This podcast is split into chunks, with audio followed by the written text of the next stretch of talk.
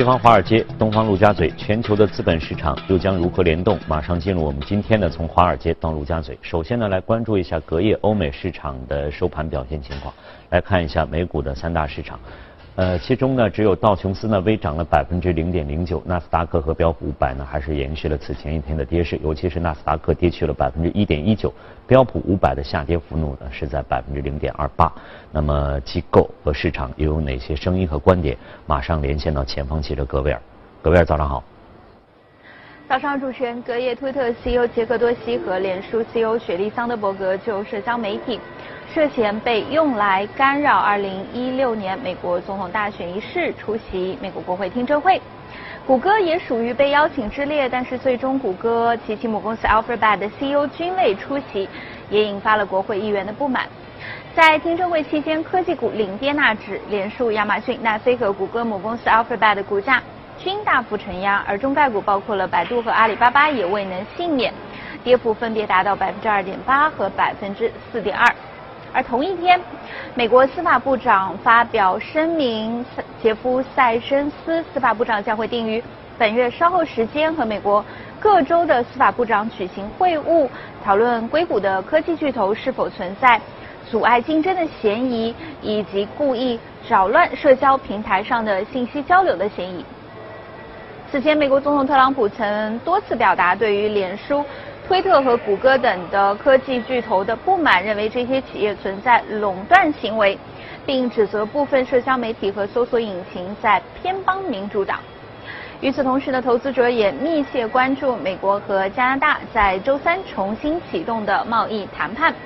此前，加拿大总理特鲁多已经表示，在包括反倾销、反补贴的争端解决机制和对加拿大乳业的保护等的关键议题上。加拿大不会再做出让步。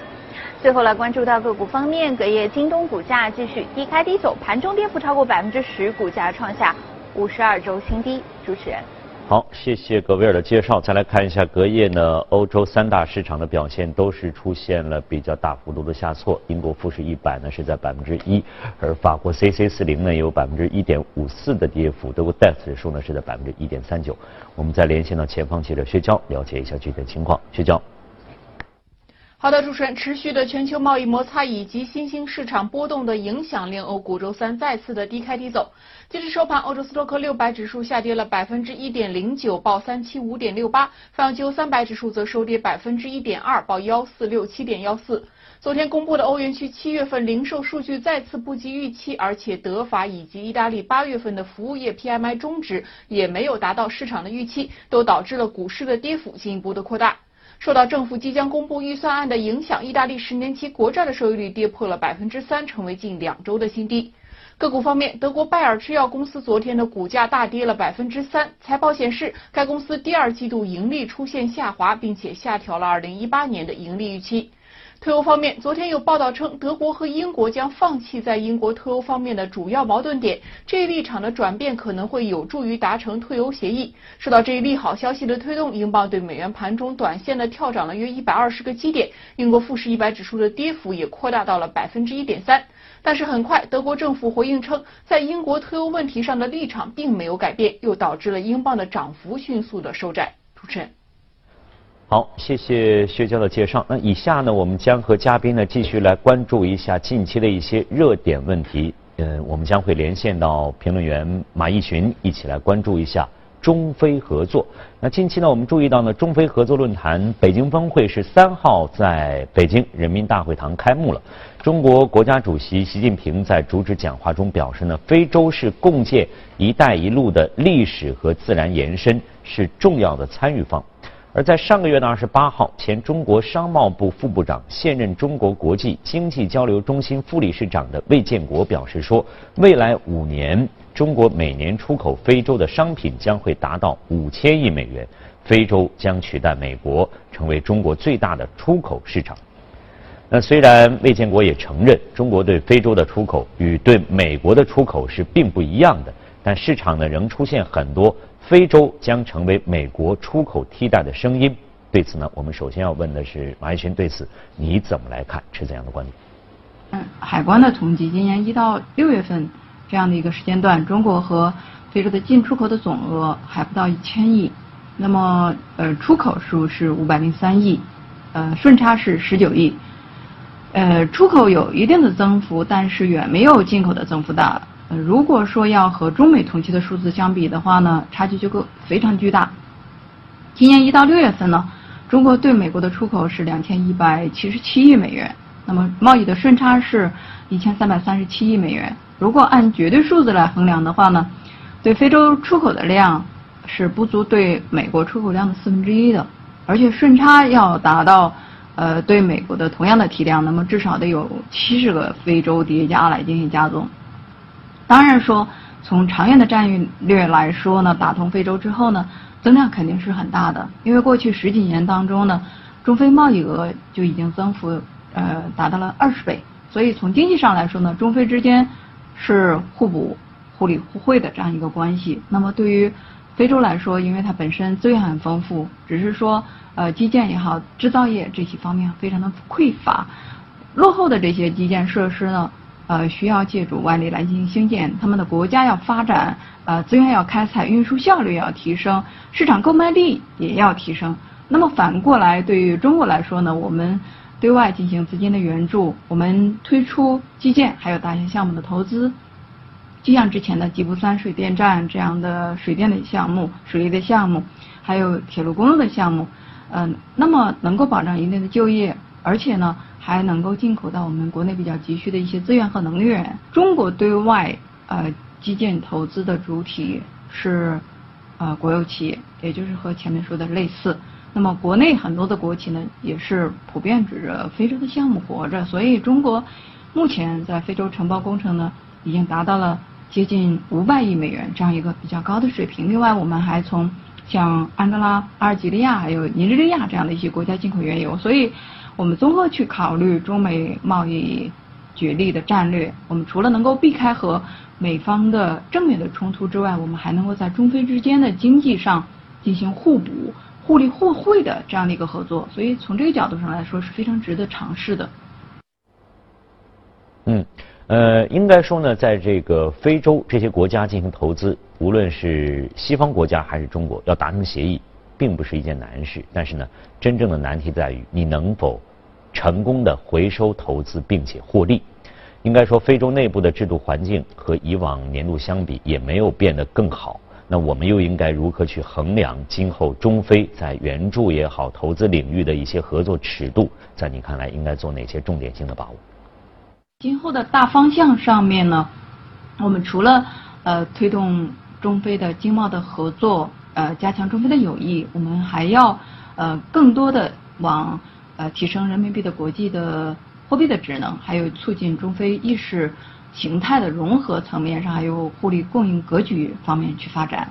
那么，在国家外汇储备总量呃比较有限的这样的一个情形下，中非经贸合作当中呢，人民币如果能够得到更多的使用，还有说呃更多的向呃一些非洲的国家金融体系里面去沉淀，确实是。能够给国家减轻不少的压力。目前来说呢，因为非洲有不少的国家还有地区呢，是可以用自由的使用人民币，或者是用人民币进行结算，加强呃非洲就是加强和非洲国家合作之后呢，我们在目前的这个国际环境之下呢，确实是有利于国际呃层面贸易和进出口业务的发展。那么因为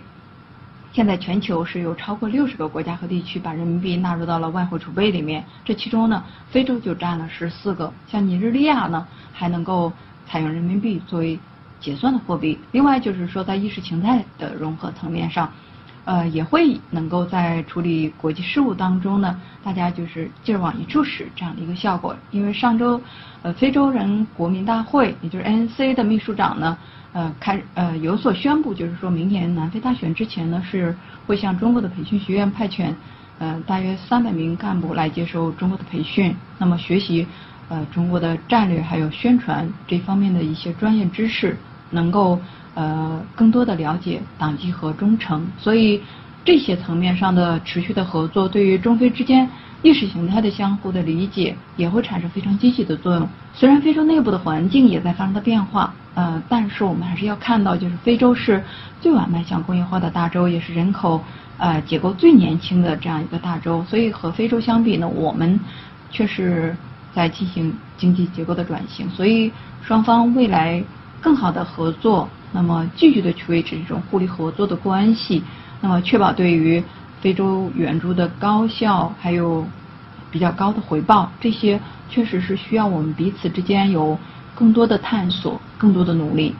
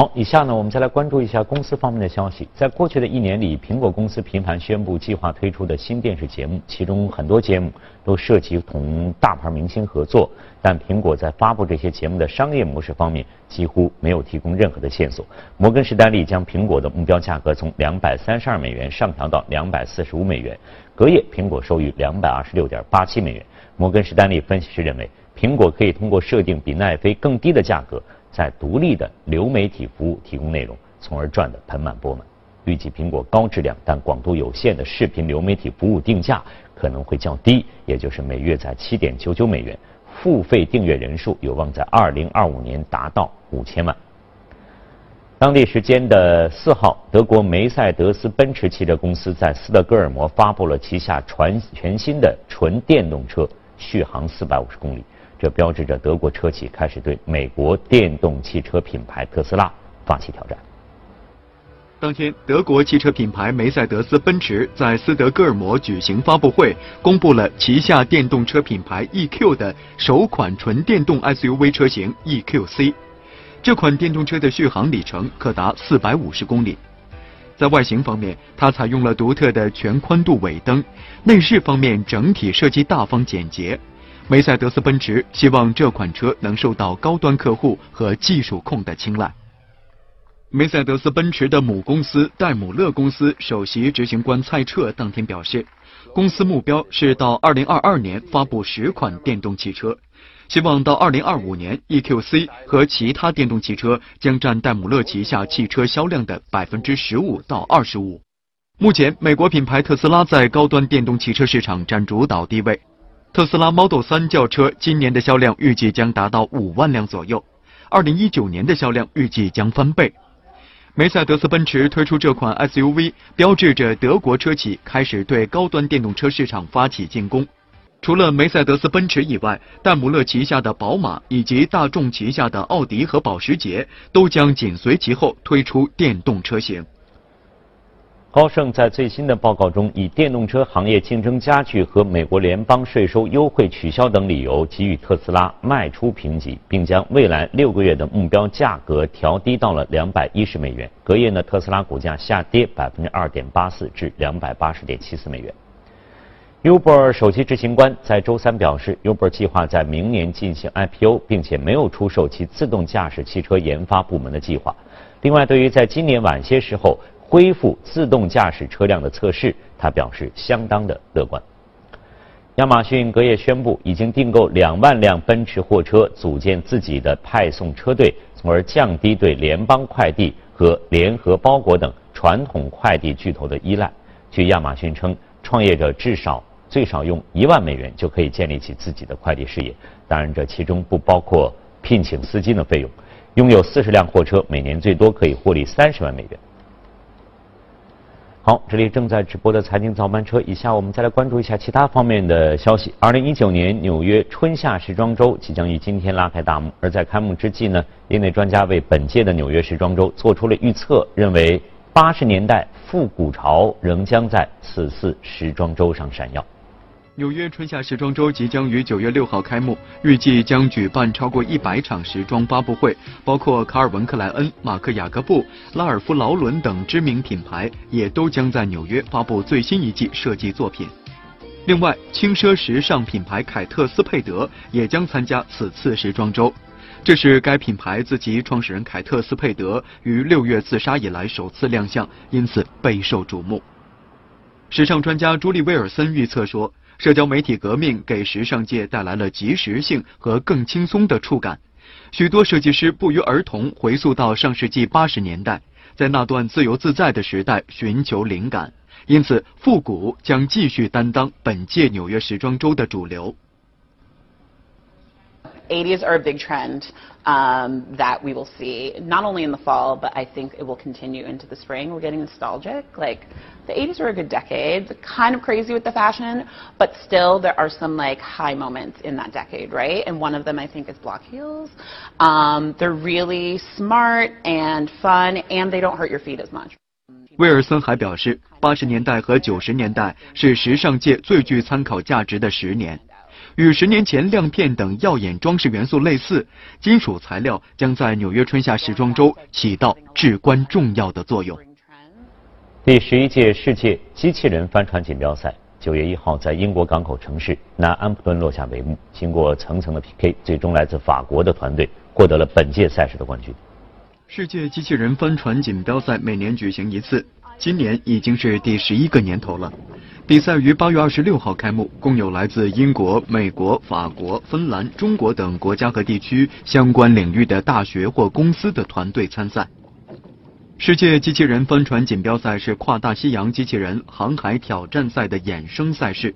在为期七天的比赛中，参赛的机器人帆船需要完成不同的任务，包括速度竞赛、区域扫描比赛、地碰比赛以及位置保持比赛等。经过激烈的角逐，来自法国国立布列塔尼高等先进技术学校的代表队最终胜出。历史名城耶路撒冷每年都会吸引着大批的游客从世界各地纷至沓来。如今呢，在虚拟现实技术的帮助之下，游客们可以一睹耶路撒冷两千年前的风采。耶路撒冷是全世界历史最悠久的文化名城之一。几千年来，这座命途多舛的古城多次遭到破坏，也历经多次重建。大批气势恢宏的古代建筑，在岁月和战火的侵蚀下，早已变得面目全非。而如今，在虚拟现实技术的帮助下，我们可以回到两千多年前的耶路撒冷。从九月下旬起，位于耶路撒冷老城的大卫塔博物馆将开启一个新的观光项目 ——V2 旅游。游客只需要跟随导游带好头戴设备，就能够看到西律王复建圣殿之后的虚拟市容，以及站在经数字重建的古老行宫上所能远眺的景色，身临其境的感受这段历史。本次 VR 旅游项目由澳大利亚一家初创公司和耶路撒冷文物古迹管理部门合作完成。除了大卫塔之外，也能够看到被战火毁掉之前的西律王圣殿和卡尔多古迹等诸多景色。工作人员表示，目前跟随 VR 设备在耶路撒冷老城游览一圈，大约需要两小时的时间。未来，他们还将继续丰富这场虚拟考古旅行的内容。英国政府部门四号宣布，将在英国西米德兰兹地区开展首批大规模的 5G 技术测试项目，以便为未来在全国范围内组建 5G 网络做好准备。据英国数字化、文化、媒体与体育部发布的新闻公报，政府将以西米德兰兹地区的伯明翰、考文垂、沃尔夫汉普顿三个城市为中心，设立相关测试平台，以建立较大规模的 5G 试点网络。数字化、文化、媒体与体育部计划为该项目拨款，当地的合作伙伴也会提供部分资金。为配合这个 5G 测试项目，当地已提出一些前期应用项目，如医生对病患的远程问诊，以及开发自动驾驶汽车等。美国加利福尼亚州长滩港附近的一座跨河大桥将于明年完成改造升级工程，竣工通行。那升级之后的桥梁不但通行能力提高。它的抗震性能也有了极大的提升。杰拉尔德·德斯蒙德大桥横跨在美国加利福尼亚州长滩港后航道上，是从长滩市中心及周围区域进入港口的主要通道。由于经济的不断发展，杰拉尔德·德斯蒙德大桥净空高度不足以及通行能力不够等诸多问题，对长滩港口的发展造成了一定的阻碍。因此，政府决定将其升级重建，将原有的下城式拱桥改建成为斜拉桥，高度和长度都进行了延长。鉴于加利福尼亚州自身的地质条件，该项目组组建了由加利福尼亚大学伯克利分校以及加州理工学院等多所研究机构专家组成的抗震设计小组，为大桥设计了独特的抗震结构，采用粘质阻尼器来减弱外力的冲击。可抵抗强度达到七级的地震。另外，据大桥升级改造工程执行副总监凯纳吉介绍，他们还计划为大桥安装七十五个被称为加速表的地震传感器，用来测量地震或其他能引起地面强烈运动的事件所传递的加速度和桥面所承受的压力。这些信息会被自动传送至加利福尼亚地质调查局，以便他们能够分析这些信息，并将其添加到地震知识数据库中。据悉，这项升级重建工程预计将花费十亿美金。升级后的杰拉尔德·德斯蒙德大桥计划于明年竣工通行。